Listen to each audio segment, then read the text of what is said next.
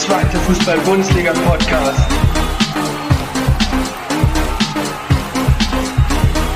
Mit Jan Klein-Racing. Herzlich willkommen zur zweiten Folge meines Podcasts Tornetz, den zweite Fußball-Bundesliga-Podcast.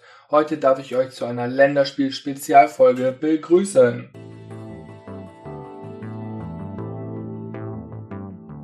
Kommen wir nun zur ersten Partie des heutigen Tages, die wir begleiten wollen. Das war das Spiel Deutschland U21 gegen Estland.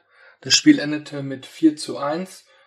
Anstoß war am Freitag, den 17. November 2023 um 18 Uhr und gespielt wurde in der Home Deluxe Arena des Zweitligisten SC Paderborn vor 5493 Zuschauern ja, eben das Spiel war sehr eindeutig mit 4 zu 1. Das äh, wird auch untermauert zum einen durch das äh, Chancenverhältnis von 14 zu 2 zugunsten der deutschen Mannschaft und auch dem Eckenverhältnis von 13 zu 1. Ein besonderes Augenmerk lag natürlich hierbei auch auf die Zweitligaspieler.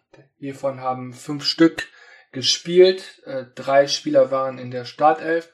Zum einen Jamil Siebert als Innenverteidiger, ähm, der Mann von Fortuna Düsseldorf hat ähm, ja hinten kaum etwas zugelassen, wurde deshalb vom Kicker mit der Note 3,5 bewertet.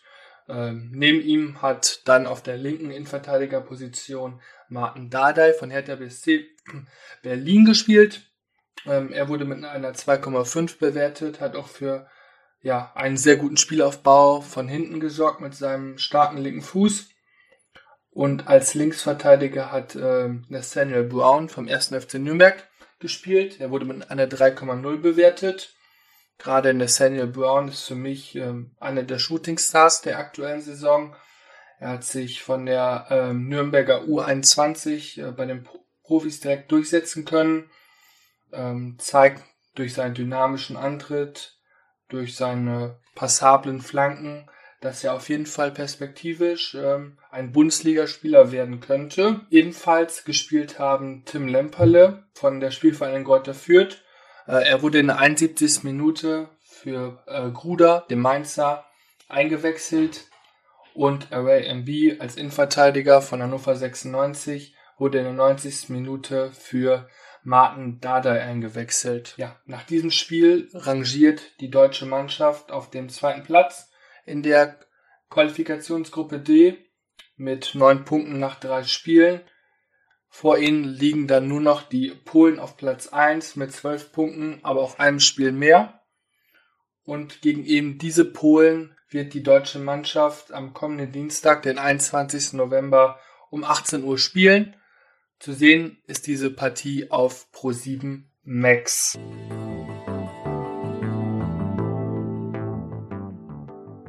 Herzlich willkommen zur nächsten Partie des heutigen Tages. Äh, Bosnien-Herzegowina gegen die Slowakei. Die Slowakei konnte dieses Spiel mit 2 zu 1 für sich entscheiden und hat sich damit für die EM 2024 in Deutschland qualifiziert. Ich war natürlich schon sehr überrascht von der Souveränität der Slowakei. Ähm, ja, Bosnien war für mich sehr, sehr passiv im gesamten Spiel, meiner Meinung nach. Ähm, hat kaum zwingende Torchancen ähm, sich herausspielen können. Das kann natürlich auch zum einen daran liegen, dass äh, bei Bosnien-Herzegowina ein äh, Haris Tabakovic, der Stürmer von Hertha BSC Berlin, 90 Minuten auf der Bank verweilen musste, obwohl er ja ein paar Tage vorher am neunten Spieltag der Gruppe gegen Luxemburg bei der 4 zu 1 Niederlage sein Länderspieldebüt geben konnte, als er damals ja in der 80. Minute für seinen äh, Hertha-Sturmkollegen Preveljak ähm, ja dann ausgewechselt wurde. Also er durfte 80 Minuten dort durchspielen. Auch äh, Vasil als Torhüter war diesmal anders als gegen Luxemburg, äh, nur auf der Bank 90 Minuten. Dafür haben dann aber ja Preveljak diesmal 59 Minuten spielen dürfen, der Stürmer von Hertha BSC Berlin und ähm, ja, in der Innenverteidigung hat der Hamburger Hachi Kadunic 19 Minuten durchspielen dürfen. Ja, der Innenverteidiger vom HSV ist mittlerweile auch bei den Rothosen in der zweiten Liga ja, eine unverzichtbare Säule geworden. Äh, ist dies auch bei der bosnischen Nationalmannschaft, hat sehr souverän gespielt, trotz der Niederlage.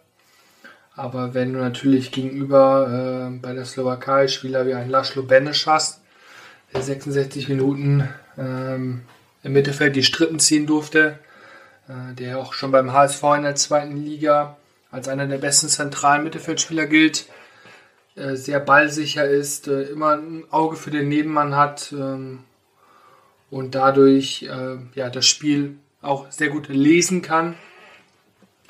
Ja, und auf der Rechtsverteidigerposition bei der Slowakei hat der unermüdliche Peter Pekarik gespielt. Äh, bei der Hertha nur Ersatz, bei der Slowakei unverzichtbar, 90 Minuten durchgespielt. Ähm, für mich, ja, einfach ein Vorzeigeprofi, auch im hohen Alter noch ähm, die Linie rauf und runter rennen zu können, ist schon, zeugt auf jeden Fall von hoher Professionalität meiner Meinung nach. Ähm, ja, bei der Hertha hat er eher, eher die Rolle als ähm, Vaterfigur, der die jungen Spieler anleiten soll, der seine Erfahrung weitergeben soll. Wohingegen bei der Slowakei tatsächlich auch ja, als einer der verlängerten Arme des Trainers auf dem Platz fungiert und äh, seine Nation nach vorne treibt. Alles in allem geht der Sieg für die Slowakei auf jeden Fall in Ordnung. Sie hatten doppelt so viele Torschüsse, äh, 10 zu 5. Hatten, ähm, ja, gerade in den äh, Zweikämpfen haben sie 52% gewonnen, also mehr als die Hälfte. Äh, vor allem die entscheidenden Zweikämpfe äh, vom gegnerischen 16er Götten oft der Slowakei. Weshalb der Sieg für mich mehr als in Ordnung geht. Und hiermit möchte ich natürlich auch nochmal sagen, herzlichen Glückwunsch an die Slowakei, die jetzt als zweites in der Qualifikationsgruppe J hinter Portugal zur EM 2024 fahren dürfen. Und ich hoffe natürlich, dass möglichst viele Zweitligaspieler, Benisch, Pekarik, dabei sein werden und äh, dass wir sie dann auch bestaunen dürfen.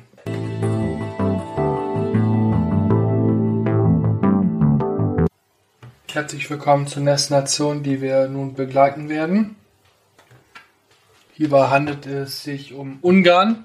Ähm, für Ungarn spielt Andras Nemec, der äh, junge Stürmer vom HSV. Ähm, konnte jetzt in der zweiten Liga an sich noch nicht so viele Duftmarken ähm, ja, setzen. Hat jetzt insgesamt in seiner Hamburger Zeit seit dem 27. Januar 2023 erst elf Spiele gemacht. Zwei davon wurden tatsächlich nur benotet. Hat dann zwei Tore auch erzielen können. Äh, diese zwei Tore resultieren allerdings aus den ersten drei Spielen beim HSV. Nämlich zwischen dem 18. und dem 20. Spieltag hat er in Rostock beim 2 0 Sieg der Hanseaten äh, einmal treffen können und am darauffolgenden Spieltag, dem 20. Spieltag beim 3 zu 3 in Heidenheim auch einen Treffer beisteuern können, nachdem er in der 66. Minute eingewechselt wurde. Also Stand jetzt ist er noch hinten dran. Ähm, auch im Spiel gegen Montenegro in der EM-Qualifikation äh, wurde er auch erst in der 78. Minute eingewechselt beim 3 zu 1 Sieg. Ähm, nichtsdestotrotz hat ja, Ungarn sich für die EM qualifizieren können. Als Gruppenerster in der Qualifikationsgruppe G, noch vor Serbien, konnte man sich mit 18 Punkten direkt das Ticket für die kommende Europameisterschaft äh, sichern. Der Sieg an sich war auch äh, sehr ungefährdet, äh, meiner Meinung nach, für Ungarn. Sie haben halt äh, sehr viele, ja, doppelte viele Torschüsse gehabt, 14 äh, zu 7, haben äh, fast 200 mehr Pässe gespielt und es wirkte auf mich auch so, als wenn ähm, ja, Montenegro eher darauf gehofft hat, dass Serbien selbst sein Spiel nicht gewinnt, dass man vielleicht durch ein glückliches Unentschieden an den Serben noch vorbeiziehen kann. Hat jetzt allerdings nicht so funktioniert, wie man mittlerweile weiß. Ähm, ja, und für mich, ich freue mich immer über die Ungarn. Die ungarischen Fans sind sehr impulsiv zwar, aber bringen halt immer auch eine super Stimmung mit. Und natürlich freue ich mich besonders, äh, wenn Andras Nemec ähm, jetzt im Laufe der Saison im HSV mehr Spielzeit bekommt, sich dadurch dann für die Nationalmannschaft noch weiter empfehlen kann. eventuell sogar einen äh, Startplatz bekommt und man ihn dann auch bei der Europameisterschaft äh, sehen kann. Ich denke nämlich, dass in ihm noch sehr viel Potenzial steckt. Er hat natürlich mit äh, Robert Glatzel beim HSV einen, ja, einen, den Top-Stürmer der zweiten Liga momentan vor sich. Es ist natürlich dann schwer, weil beim HSV wird ja auch nur mit einer zentralen Spitze gespielt. Allerdings, ähm, ja, braucht man vermutlich noch etwas Geduld, denn weder beim Verein noch bei der Nationalmannschaft ist er absoluter Stammspieler.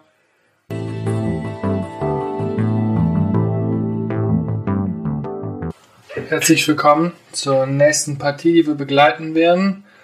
Diesmal haben wir den Düsseldorfer Ao Tanaka als zentraldefensiven Mittelfeldspieler verfolgt. Ähm, er hat mit Japan in der WM-Qualifikation ähm, gegen Myanmar gespielt. Ähm, ja, Japan konnte das Spiel mit 5 zu 0 recht deutlich für sich entscheiden und tatsächlich konnte Tanaka sogar einen Scorerpunkt verbuchen, denn er hat nämlich in der 28. Minute die Vorlage für das 2 zu 0 von äh, dem Ex-Frankfurter Daichi Kamada gegeben. Ähm, hat auch sonst äh, im zentralen Mittelfeld ja, die Ordnung behalten. Also er war tatsächlich auch viel für den Spielaufbau zuständig, da Myanmar als sehr kleine Nation äh, kaum ähm, ja, offensiv in Erscheinung getreten ist. Japan war sehr aktiv, war deutlich bestimmt, ähm, hatte zu jeder Sekunde ja, ähm, das Spiel unter Kontrolle.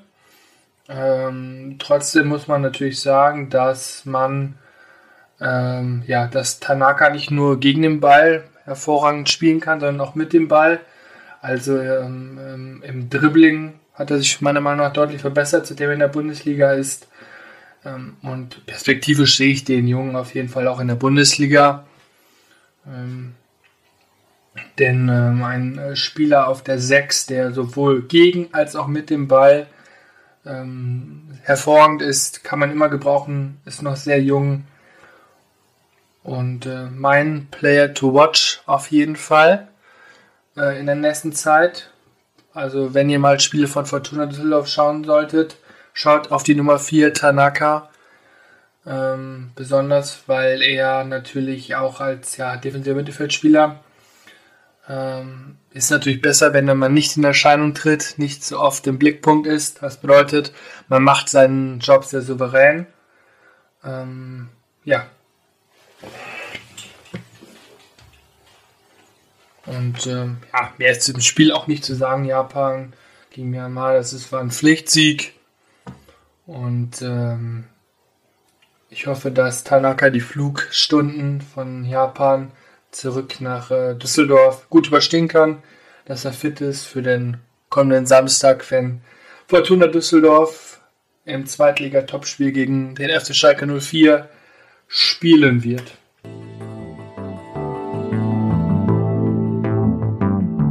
Als nächste Nation haben wir Griechenland.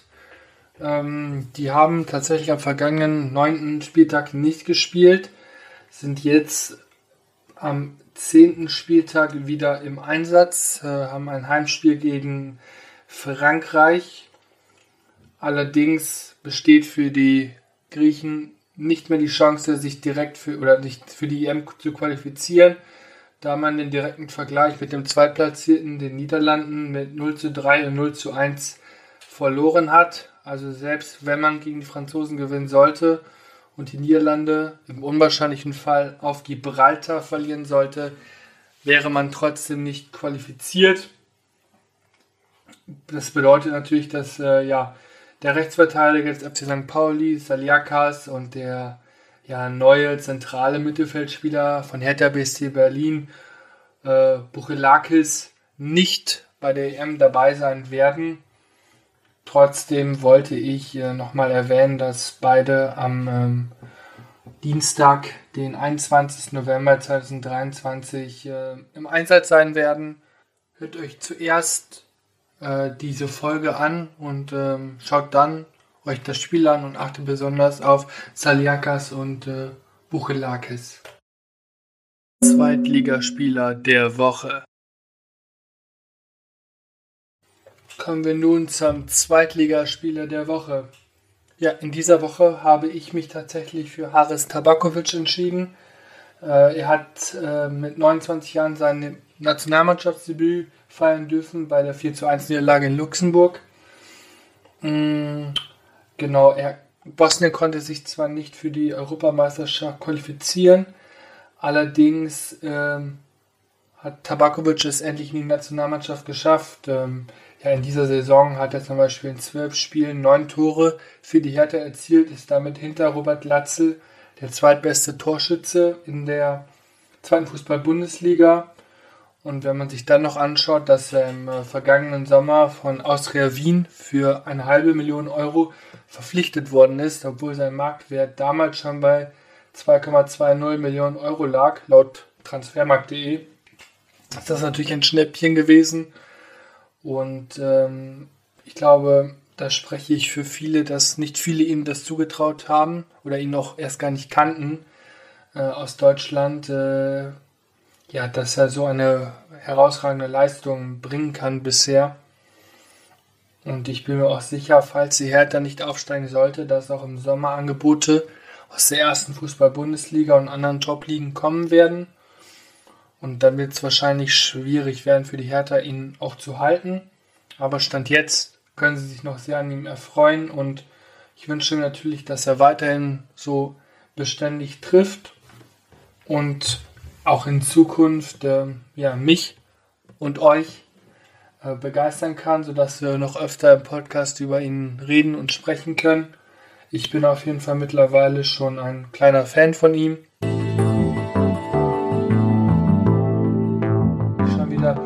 Ende der Folge angekommen. Es hat mir heute wieder tierisch viel Spaß gemacht. Sagt ähm, oder gebt mir gerne mal Feedback, wie es euch gefallen hat, dass ich jetzt so ein bisschen ein paar Zwischensequenzen eingebaut habe und auch nicht alles in einem Stück aufgenommen habe, sondern ähm, ja, Thema für Thema einzeln.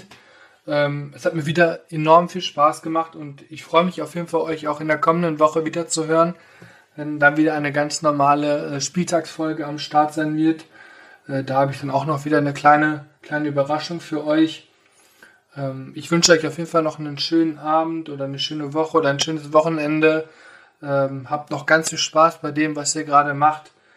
Und ich sag mal so, ähm, in Köln sagt man, mach Idiot.